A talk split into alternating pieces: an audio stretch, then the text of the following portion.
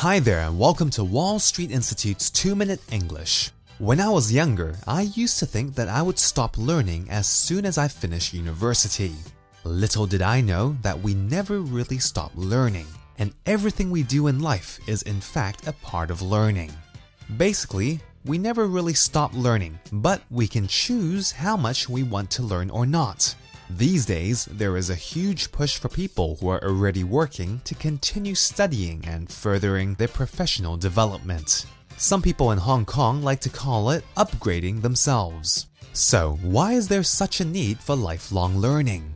Different people continue studying for different reasons. Some people do it out of interest, others do it for a promotion or educational reasons. Some do it because they don't want to be left behind. For me, I feel it is important to always learn because, as people, we should never be satisfied with how much we think we may already know.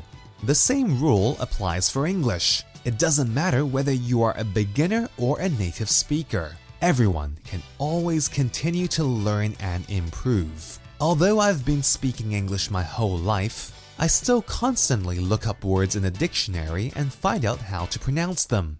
For those of you who are studying at WSI, you never really stop learning even when your course ends.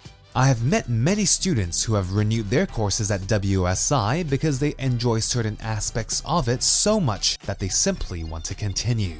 I have also noticed huge improvements for students who regularly attended social clubs and spoke as much as they could and asked as many questions as they could.